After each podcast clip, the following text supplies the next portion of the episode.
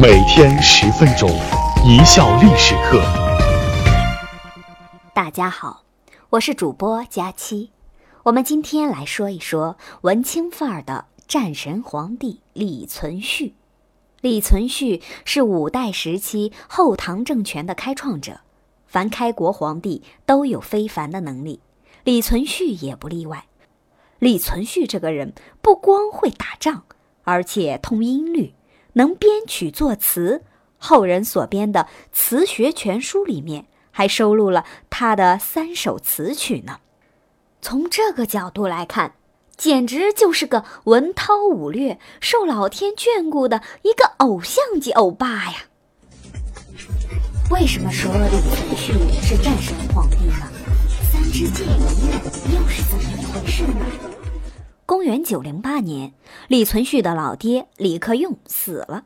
他在临死之前，把儿子叫到自己跟前，给了他三支箭，说：“儿子啊，我这一生南征北战，虽然说取得了不错的成就，但还有三个愿望没有完成。这三支箭分别代表了我三个愿望，希望我死了之后，你能替我实现。”这样的话，我就算做了鬼，也含笑九泉了。李克用是个打起仗来不要命的主，他的三个遗愿也跟打仗有关：一是打刘仁恭，即劫燕政权的开创者刘守光的老爹；二是打后梁太祖朱温，此人号称是五代头号杀手；三是打契丹。这三个愿望都不简单。庆幸的是，李克用生了个好儿子，还真都替他实现了。公元九一一年，刘仁恭被他那不孝的儿子刘守光囚禁，在幽州自立为王，国号大燕。李存勖得知这个消息后，扬手一声大笑：“此等奴才，也敢称帝乎？”公元九一三年，李存勖出兵讨伐刘守光，攻入幽州，把刘氏父子抓了起来，带到太庙，大声说：“爹啊，我把刘仁恭这货给你带来了。”说话间，手起刀落，刺在刘仁恭的心脏部位，让他的血来祭奠李克用。至此，给他老爸实现了第一个愿望。公元九一七年，当时李存勖正在全力攻打后梁政权，想给他老爸实现第二个愿望。没想到，就在这个时候，契丹大举来犯，号称是百万之兵围攻幽州。李存勖心想：打谁不是打呢？别以为百万之兵我就怕你了，唬谁呢？他居然分兵七万去迎击契丹大军。这样的行为简直是胆大包天，可战神就是战神，他竟用七万的兵力破了契丹人的百万之军。契丹人败虽败了，可打心里不服啊！于公元九二一年再一次打过来了，而且这一次是举倾国之力，下决心要把李存勖给灭了。可李存勖比契丹人更嚣张，只领了五千步众，把契丹人打了个落花流水。自从这一次大败后，契丹人彻底服气了，几十年不敢再向南踏入半步。李克用的又一个愿望也实现了。接着，李存勖开始对付朱氏的后梁政权了。遗憾的是，号称是五代头号杀星的朱温，这时候已经被他那不孝的儿子朱有圭给杀了。但是老子死了，儿子还在，父债子还嘛。公元九二三年，李存勖奇袭后梁首都开封，一举灭了后梁政权，实现了李克用的三个愿望，用了十五年时间。特别会打仗的李存勖。全部完成他老爹的三支箭遗愿，这样当时中原最强大的割据势力不存在了，北边的契丹也不敢再来侵犯了，后唐建立后，其国土由原河东辖地和梁朝组成，后来又实际控制了凤翔，是当时国土最广、实力最强的政权。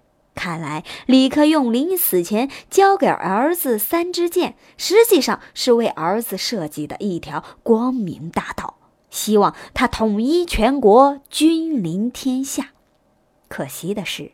李克用只给了他三支箭，要是多给三支，天下或许就真给李存勖统一了。完成了老爹的三支箭遗愿后，李存勖认为自己的前半生是为父亲活，那么后半生就要为自己而活，好好玩一玩先。为什么说李存勖是因为酷爱诗歌戏曲而死的呢？他究竟做了哪两件不得人心的事情呢？李存勖除了会打仗外，还会写诗，所以他后半生的愿望就是写诗，当一个诗人。有这样一阙词：“曾厌桃源深动，一曲五鸾歌凤，常记别衣时。”何泪出门相送？如梦如梦，残月落花烟重。这阙词是李存勖写的，因词里面有“如梦”“如梦”等字，被后人定为《如梦令》。对了，《如梦令》词牌是因为李存勖而。那时候的词相当于现在的歌词。谱上曲后是可以唱的。李存勖开始的时候写了词让别人去唱，后来他自己也想过把 K 歌的瘾，自己写了之后，经常自己当主唱。用现在的话来说，就是一个原创歌手。李存勖还经常穿上戏装登台演出，他给自己取了个“立天下”的艺名。自编自导自演了一出《刘山人寻女》，这部戏改编自他的皇后和岳父的故事。李存勖出演主角刘山人，全情投入，十分出彩。为此，他被后人称之为戏曲界的鼻祖。由于喜欢戏剧，因此爱屋及乌，那些会唱戏的伶人们就发达了。只要能得到李存勖赏识的，一律封官。由于跟皇帝走得近，平时在一起吹吹打打、搂肩搭背，感情好的就跟亲兄弟一般，所以朝中百官对那些伶人又敬又怕，谁也不敢去得罪，还经常给那些伶人送礼。伶人因此得势，把朝廷搞得乌烟瘴气。在所有的伶人当中，景进是最突出的一位。这个人在文艺圈内道行颇高，因此深得李存勖赏识。除了平时一起唱戏编曲之外，还让他担任伶人之首，相当于现在的国家戏曲协会主席。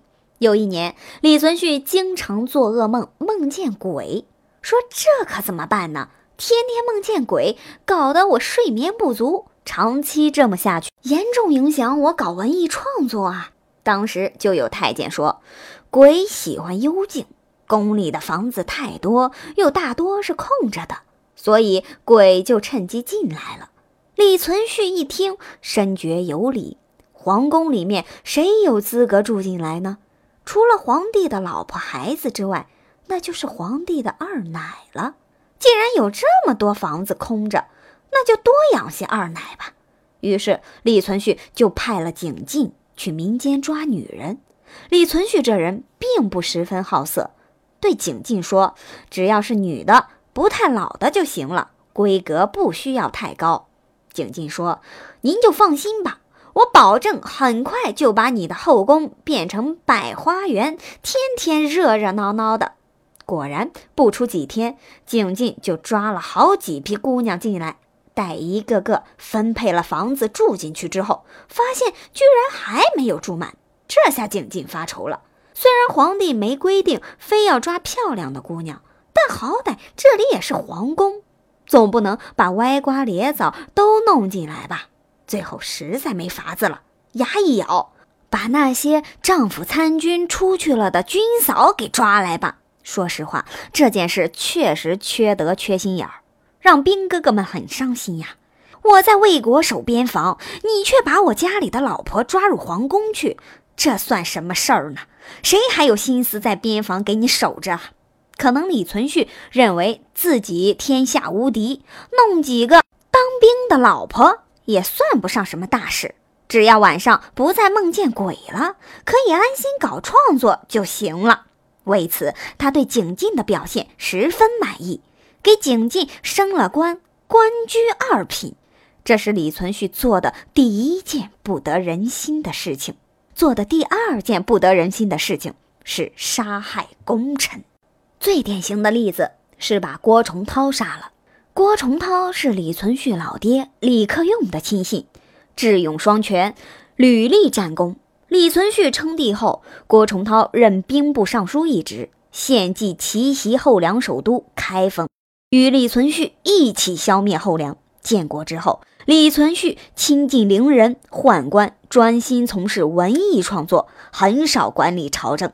那些对郭崇韬有意见的小人，就时常在皇帝面前进谗言，说郭崇韬自恃功高，目中无人，甚至连皇帝都没放在眼里。诸如此类的事情听多了之后。李存勖对郭崇韬开始心存戒备，最后在几个小人的挑唆安排下，把郭崇韬杀了。杀害功臣和强抢军嫂这两件事，让士兵们彻底心寒。公元九二六年三月，在全心搞诗歌戏曲创作后的第三年，士兵哗变，李存勖死于乱箭之下。感谢大家的收听，本节目由一笑而过工作室出品。